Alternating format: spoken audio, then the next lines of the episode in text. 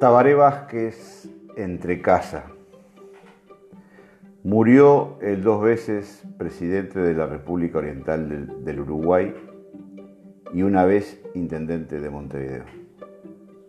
Murió el primero gobernante de la coalición de izquierda uruguaya Frente Amplio. Verdades y realidades incontrastables.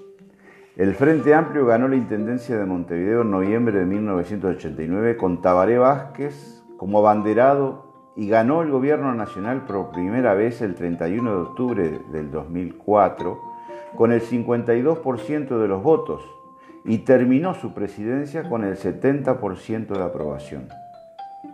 Hasta ahí lo más visible. El asunto de Entrecasa es que Tabaré Vázquez comenzó su militancia política pública seguramente registrada por los servicios de inteligencia de la seguridad del Estado, sobrevivientes de la dictadura uruguaya integrante del Plan Cóndor, en el año 1987, cuando asumió como secretario de Finanzas de la Comisión Nacional por el Voto Verde. Tabaré tenía 80 años cuando murió, yo tengo 63 años. Comencé a militar en el Frente Amplio en la campaña electoral de 1971 y fui fichado por la policía, los servicios de seguridad de la predictadura, en mayo de 1972 cuando tenía 14 años. ¿A qué viene tanta autorreferencia? Sobre todo tratándose de un paralelismo entre tamaña figura histórica de relieve nacional e internacional y alguien casi anónimo al que no lo conoce ni la décima parte de quienes sí conocen y adoran justificadamente al ex presidente de todos los orientales. El asunto es poder reflexionar para asumir la historia completa del ser nacional, en particular a partir de la historia reciente que tanto está en discusión. Aquel muchacho de 14 años que fui recuerda perfectamente el clima y las conversaciones de los mayores, incluso desde varios años antes.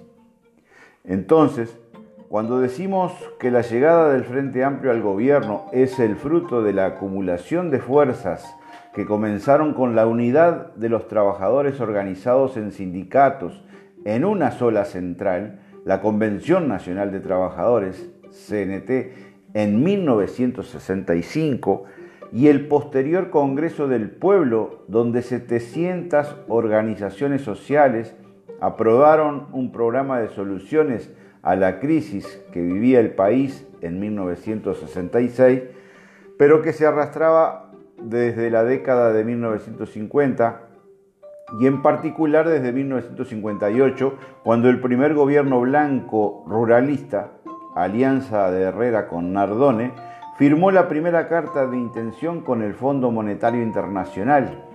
Estamos hablando de una historia vivida y amasada por miles de uruguayos. Es cierto que en las elecciones de 1971 el Frente Amplio obtuvo el 18% de votos, pero rompió el bipartidismo histórico. Después de esa elección, los uruguayos ya no seríamos blancos o colorados solamente. Los cientos de miles que éramos menores de 18 años y no pudimos votar aquel 1971, cubrimos las calles y los muros con pintadas, pegatinas, carteles.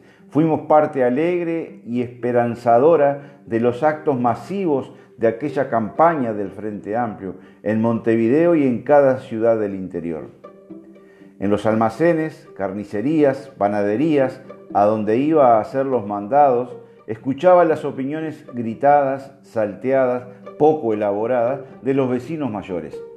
Durante la campaña electoral ya el susto era considerable y la campaña publicitaria de todos los grandes medios de comunicación contra el Frente Amplio era machacante e intimidante. El Frente Amplio les llevaría a los hijos a Rusia y a Cuba. Los tanques rusos entrarían en Montevideo como habían entrado en Praga o Budapest. Se levantaría un muro como el de Berlín, de un lado los demócratas y del otro los comunistas. Pero antes de aquella campaña electoral de 1971, recuerdo perfectamente los comentarios de esos mismos vecinos del Palo Alto Mercedario. Casi que festivamente hacían referencia a las acciones de los Tupamaros. Eran los Robin Hood justicieros. Luego, a partir de un momento exacto, donde esas acciones se tornaron violentas y amenazaban con conducir a una guerra entre uruguayos, el silencio y lo único que había era el Frente Amplio sufriendo los ataques virulentos de todo el aparato propagandístico mediático. En aquellos momentos era la televisión en blanco y negro, la prensa escrita y las radios. Esa campaña ponzoñosa motejaba al Frente Amplio como comunista o tupamaro, indistintamente y muy interesadamente. Y la verdad, comprobada por la historia real transcurrida, es que el Frente Amplio nació como la unidad de partidos de la izquierda que hoy tienen 100 años y más, socialistas, comunistas, anarquistas y también demócratas cristianos, figuras y grupos desprendidos de los partidos colorados y blancos, y muchísimos más ciudadanos independientes, entre los que estaban los militares demócratas, patriotas, nacionalistas, encabezados por Liber Seregni. El papel de la personalidad en la historia. Seregni emerge como el líder del Frente Amplio el 26 de marzo de 1971, representación de la unidad por arriba y por abajo, partidos de izquierda y bases independientes, dirigentes y militantes de a pie. Tabaré Vázquez, emergió como líder del Frente Amplio en la campaña electoral de 1989 cuando ganó la Intendencia de Montevideo y luego no paró jamás de subir en la consideración y la devoción de cientos de miles de uruguayos como quedó demostrado en la despedida final el pasado domingo 6 de diciembre.